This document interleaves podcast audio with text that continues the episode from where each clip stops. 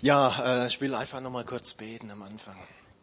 Ja, lieber Herr, danke nochmal, dass wir hier wirklich zusammenkommen dürfen in, in Frieden, in Freiheit, Herr, dass wir gemeinsam dich anbeten durften, Herr, dass wir gemeinsam auch eintreten durften im Gebet. Herr, und danke, dass, dass du jetzt einfach durch dein Wort zu uns redest. Herr, so wie du es versprochen hast. Amen. Ja, der Titel der heutigen Predigt, so er denn gleich kommt, ist natürlich ein Wort aus der Bibel. Es ist ein Wort von Jesus, der gesagt hat, ihr werdet die Wahrheit erkennen und die Wahrheit wird euch frei machen. Ich glaube, eine der Sachen, nach denen sich die Welt, nach denen sich die Menschen momentan wirklich sehnen, ist die Wahrheit. Wir sehen weltweit eine Verunsicherung, wie es sie so in dieser Form vielleicht noch nie gegeben hat. Und ich rede nicht nur von der Welt da draußen, ich rede auch von der Gemeinde Jesu. Was ist Wahrheit? Was ist Lüge? Wo meint es jemand gut mit mir? Wo werde ich manipuliert? Wir hatten vor ziemlich genau einem Jahr, das war vor dem ersten Lockdown, da hatten wir eine Predigt gehabt und da ging es unter anderem um die sogenannte VUCA-Welt. Kann sich da noch, noch irgendjemand erinnern? Hey, ein paar, super, gut, genau. Und ich habe eine Folie noch mal mitgebracht. Es ist nichts äh, jetzt irgendwie Christliches, es ist einfach ein Modell zur Erklärung unserer modernen Welt, unserer modernen Zeit. Und einer der Punkte ist diese Ambiguität. Also ich habe einen Sachverhalt, ich kann den aber ganz unterschiedlich deuten. Und das, das, das Parade, das Lehrbuchbeispiel vor unseren Augen ist natürlich die Corona-Krise, wo ich alle möglichen Deutungen finde. Von alles erfunden über, ja, gibt's schon, aber eigentlich völlig harmlos, ja, bis hin zu total panischen, irrationalen Reaktionen. Von jeder, der sich nicht impfen lässt, ist so eine Art potenzieller Mörder, bis hin zu Impfung ist vielleicht das Mahlzeichen des Antichristen. Wer hat da Amen gesagt? Warum? Warum ist das so? Ich glaube, die Frage ist relativ, relativ einfach zu beantworten. Der erste Punkt ist, es handelt sich hier um äußerst komplexe Sachverhalte, die wir in der Regel nicht mehr selbst verstehen können. Es sei denn, du bist vielleicht Virologe von Beruf oder sowas. Das heißt, du musst einer Erklärung glauben. Und du sagst jetzt vielleicht, hey, ich, ich glaube doch nicht der, der Tagesschau oder irgendeinem Typ wie dem Drosten. Gut und schön, dann glaubst du halt Facebook und irgendeinem Typ auf YouTube. Ver versteht ihr? Also du musst einer Erklärung glauben. Das selbst zu überprüfen ist für die aller, allermeisten von uns einfach nicht möglich. Das ist der eine Punkt. Der zweite Punkt ist, wir haben natürlich nicht erst seit Corona, sondern schon früher, wir haben einen massiven Vertrauensverlust in jede Art von Autorität. Massiver Vertrauensverlust in die Politiker, in die, ich sag's mal, äh, klassischen, traditionellen Medien, und natürlich, ich bringe jetzt keine Beispiele, ja, aber natürlich ist eine, eine kritische Sichtweise da nicht immer ganz unbegründet. Aber Fakt ist, wir haben diesen Vertrauensverlust. Und es kommt noch ein dritten Punkt hinzu, und das sind die sozialen Medien. Du kannst heute den allergrößten Unsinn von dir geben und du wirst ein Publikum finden. Unter Umständen sogar weltweit. manchmal kommt mir es wirklich so vor, je größer der Unsinn, desto größer das Publikum. Und das ist etwas, das es früher so einfach nicht gegeben hat. Und die Frage ist, die spannende Frage ist, wie gehen wir als Christen mit all dem um? Und ich glaube, wir, die wir zu Jesus gehören, wir haben einen unglaublich großen Vorteil. Gott hat uns versprochen, er hat uns zugesagt, uns in Bezug auf die Wahrheit nicht alleine zu lassen. Und ich will heute an zwei wunderbare, an zwei, wie es ein ehemaliger amerikanischer Präsident ausdrücken würde, großartige, und er hätte recht damit, an zwei großartige Versprechen Gottes erinnern in Bezug auf die Wahrheit. Kurz vor seinem Leiden hat Jesus seinen Freunden etwas angekündigt. Wenn aber jener kommt, der Geist der Wahrheit, so wird er euch in die ganze Wahrheit leiten. Denn er wird nicht aus sich selbst reden, sondern was er hören wird, das wird er reden. Und was zukünftig ist, wird er euch verkündigen. Man könnte schon über diesen Vers eine ganze Predigt machen oder vielleicht auch zwei oder drei. Einfach mal drei kurze Punkte. Erstens, wie wird der Heilige Geist hier genannt? Der Geist der Wahrheit. Das heißt doch, Wahrheit ist eine der Haupteigenschaften, der Hauptcharakteristika des Heiligen Geistes. Es ist der Geist der Wahrheit. Zweitens, er will uns leiten. Und da steht ein Wort im Griechischen, Hodegeo, das ist verwandt mit Hodos, der Weg, und es heißt wörtlich einfach eskortieren, führen. Also Jesus verwendet dieses Wort, oder besser gesagt der Evangelist, bei dem Beispiel, wo Jesus sagt, ist keine gute Idee, wenn ein Blinder den anderen Blinden führt. Die werden beide in die Straßenbaustelle reinfallen. Steht genau dieses Wort. Also der Heilige Geist will unsere Eskorte sein, unser Führer sein. Und wohin? In die ganze Wahrheit nicht in einen Teil, sondern in die ganze Wahrheit. Die Bibel macht deutlich, dass jeder, der zum Glauben an Jesus Christus gekommen ist, den Heiligen Geist hat. Also, ich sag mal, jeder, der zu Jesus gehört, hat so einen Grundlevel, will ich es mal ausdrücken, von Heiligen Geist. Die Frage ist, ob wir uns immer wieder neu von ihm füllen lassen und immer in einem größeren Maße füllen lassen. Und natürlich auch, ob wir seiner Stimme gehorchen.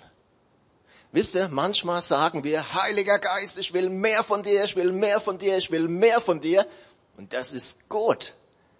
Aber manchmal sagt Gott vielleicht auch, hey, Fang doch erstmal an, dem Heiligen Geist in dem Maße, wie ich ihn dir schon gegeben habe, zu gehorchen. Es ist diese oft leise Stimme, dieser Impuls in uns. Und dann haben wir zwei Möglichkeiten. Wir können ihm gehorchen oder wir können ihn betrüben. Und das Erste, was ich heute sagen will, wenn du sagst, ich weiß weder aus noch ein, dann lass dich neu mit Gottes Heiligem Geist erfüllen. Gott lädt uns ein, dass wir ihm unser Herz ganz neu öffnen. Gerade in dieser Situation. Lasst uns das wirklich tun. Gottes Geist ganz neu in unser Leben einladen. Heißt es, dass Gott uns wirklich alle Geheimnisse immer sofort offenbart, alles immer sofort offenlegt? Ich glaube, nein. Und nichts anderes lesen wir auch in der Bibel, im Alten Testament und auch im Neuen Testament. Es gibt noch Dinge, die verborgen sind, die Gott vielleicht zu einem späteren Zeitpunkt offenbart, manches vielleicht erst in der Ewigkeit. Aber er wird uns alles zeigen, was für uns wichtig ist. Er wird uns in die ganze Wahrheit führen, hat er versprochen. Gottes Führung durch den Heiligen Geist ist perfekt. Die Frage ist, ob ich das immer so perfekt höre und anwende. Und deswegen ist eine Sache ganz wichtig. All dies braucht eine Grundlage. All dies braucht einen Rahmen. Und das ist Gottes Wort. Gottes individuelle Führung durch den Heiligen Geist wird nie seinem geschriebenen Wort widersprechen. Und wenn jemand zu dir kommt und sagt, der Heilige Geist hat mir das und das gesagt, aber in der Bibel steht komischerweise gerade das Gegenteil, dann vergiss es. Es ist nicht von Gott. Ja, dann ist besten, bestenfalls hat er dann aus sich heraus, Seele heraus, was weiß ich, irgendeinen Eindruck, irgendeinen Eindruck gehabt. Gottes Führung durch den Heiligen Geist wird seinem geoffenbarten Wort nie widersprechen. Gott kann sich nicht widersprechen.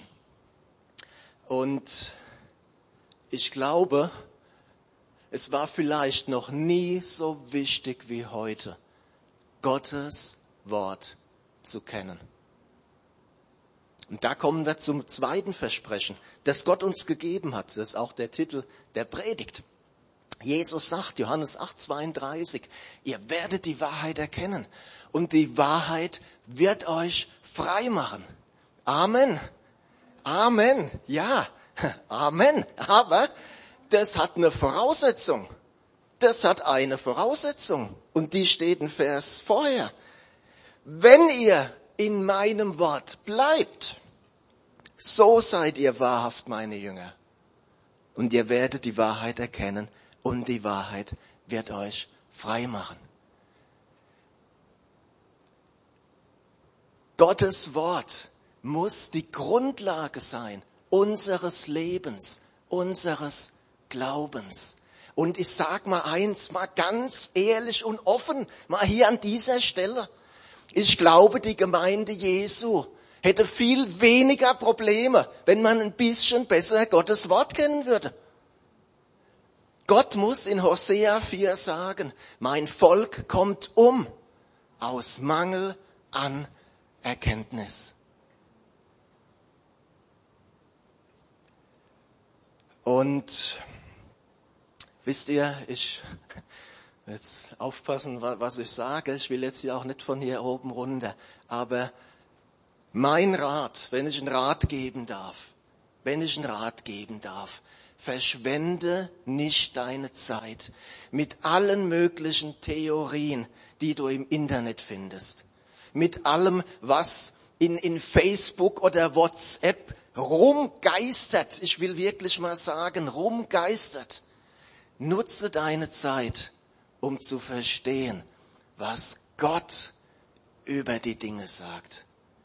Das ist viel besser investierte investierte Zeit. Ja, was sagt Gottes Wort denn über Corona? Sagt's überhaupt was dazu? Ich will mal anders anfangen. Was sagt Gottes Wort denn über die Zeit vor Jesu Wiederkunft?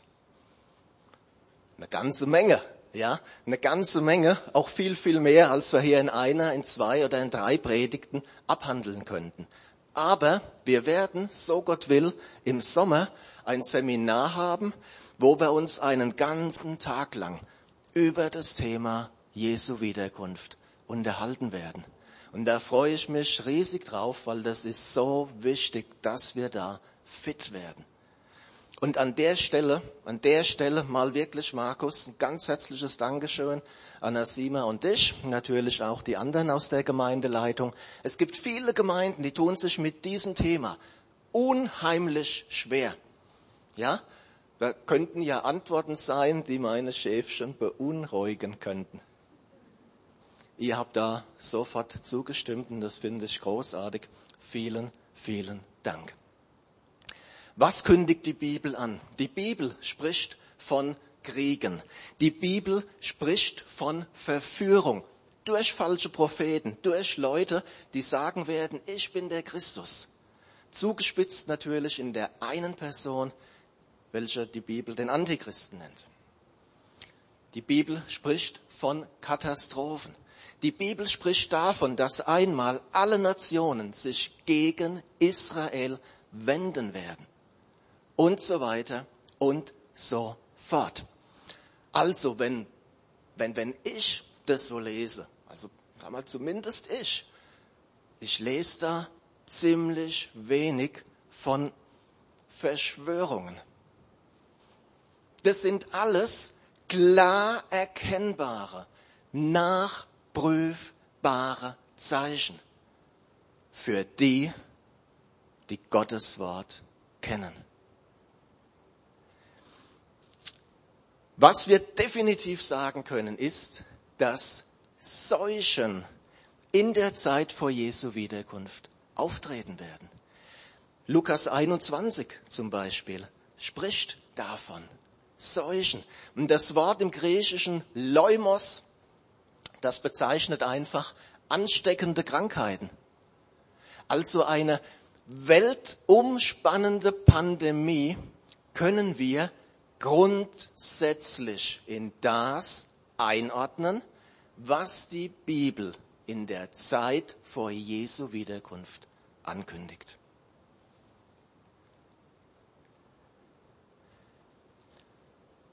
Viel spannender als irgendwelche Verschwörungstheorien finde ich übrigens die Frage, was alles im Zuge, im Kielwasser dieser Pandemie kommen wird. Ob das nicht wie ein Katalysator wirkt, der endzeitliche Ereignisse nochmal massiv beschleunigen wird. Zum Beispiel im Hinblick auf bargeldlose Bezahlungsverkehr, bargeldlosen Bezahlungsverkehr, im Hinblick auf technische Überwachungsmöglichkeiten, im Hinblick auf soziales und wirtschaftliches Elend, das nach einem starken Mann rufen lassen wird. Wisst ihr, der Hitler, der, der kam nicht, als die Deutschen vor lauter Glück nicht ein noch auswussten. Der kam, als hier alles am Boden war. Und für uns muss es wirklich heißen, die Augen offen halten, vorbereitet sein, die Dinge zu prüfen, aber mit dem richtigen Fokus und ohne Angst und ohne Furcht. Und nehmt einfach diese beiden Versprechen Gottes, nehmt die einfach mit, dass sein Geist und sein Wort uns in alle Wahrheit führen werden. Und manchmal hilft's ja, sich Sachen zu merken, wenn, wenn man so ein Bild hat, dann denkt einfach an dieses griechische Wort Hodegeo, ja, und, und stellt euch altes Omale vor, in Frankfurt an einer sechsspurigen Straße, denkt, wie komme ich da jetzt rüber?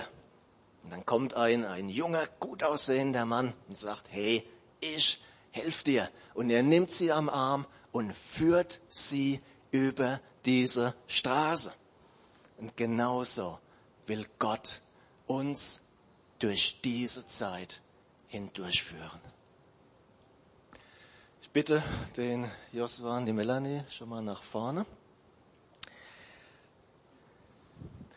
Ich habe am Ende noch ein Wort und ich glaube wirklich, dass Gott hier eine Botschaft hat für uns, für unsere Generation, für unsere Gemeinde, aber auch speziell für einige, die hier sind. Und das ist ein Wort aus Jesaja 8, wo Gott sagt, ihr sollt nicht alles Verschwörung nennen, was dieses Volk Verschwörung nennt. Das, was sie fürchten, sollt ihr nicht fürchten und nicht davor erschrecken. Ich glaube, dass Gott auch uns heute so spricht und sagt, hey Leute, werdet doch mal wieder richtig nüchtern. Sucht nicht überall nach Antworten. Sucht sie doch bei mir. Und habt nicht Angst vor den Dingen, vor denen die Angst haben, die nicht zu mir gehören. Das, was wir anschauen, das, mit dem wir uns umgeben, gewinnt Macht über uns. Das, was wir anschauen, machen wir groß. Ein Satz, den Carmens Vater vor zwei Jahren bei dem Seminar gesagt hat, habe ich mir gemerkt. Und das ist wirklich so wichtig. Und lasst uns unseren Fokus auf Jesus gerichtet halten. Und ich lade euch einfach ein, zum Schluss aufzustehen, wollen noch mal kurz ins Gebet, wer das möchte. Ähm, wir wollen uns einfach eins, zwei Minuten Zeit nehmen, wo jeder, wo jeder, der das mag, laut oder leise einfach beten kann. Und lasst uns wirklich unser Herz neu öffnen für Gottes Heiligen Geist. Und lasst uns eine Entscheidung treffen, unseren Fokus wirklich auf Jesus und auf sein Wort gerichtet zu halten. Und wenn du merkst, wenn du merkst, du hast dich in einer, in einer unguten Weise mit diesen Dingen beschäftigt, und ich rede nicht davon, Sachen zu prüfen, Sachen zu hinterfragen, das ist gut, das ist wichtig, sondern ich meine wirklich eine ungute Weise, wo der Fokus von Jesus wegkam. Dann leg es jetzt bei Gott ab. Und wenn du merkst, da ist Angst, da ist Furcht in dein Leben reingekommen, und auch da wieder, ich rede nicht von, von einer gesunden Vorsicht, von einem weisen Umgang mit der Pandemie, davon rede ich nicht, sondern ich rede von einer negativen Angst, von einer Furcht, die dich beherrschen will. Und das ist nie von Gott, nie. Und dann leg's jetzt auch bei ihm ab. Und wenn du sagst, hey, ich, mir fällt es so schwer zu unterscheiden zwischen Wahrheit und Lüge. Ich glaube irgendwie alles, was ich über WhatsApp geschickt bekomme. Dann bitte doch Gott, dass er dir hilft durch seinen Heiligen Geist. Und lasst uns da jetzt einfach nochmal kurz ins Gebet gehen.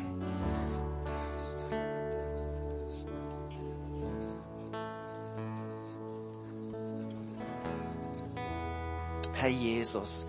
Herr, danke für deine Zusagen, danke für deine Verheißungen. Herr, wir brauchen sie, Herr, wir brauchen sie gerade in dieser Zeit, Herr.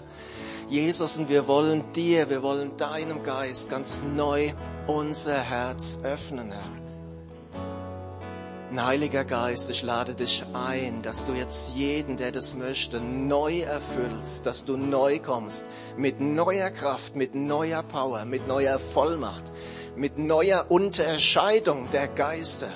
Du bist der Geist der Wahrheit und wir brauchen dich. Führe uns, leite uns, auch als Gemeinde, in alle Wahrheit. Du durchbrichst alle Lügen, du offenbarst alle Lügen und du bist der Geist der Wahrheit. Jesus und wir, wir wollen eine Entscheidung treffen, unseren Blick wieder ganz neu auf dich zu richten.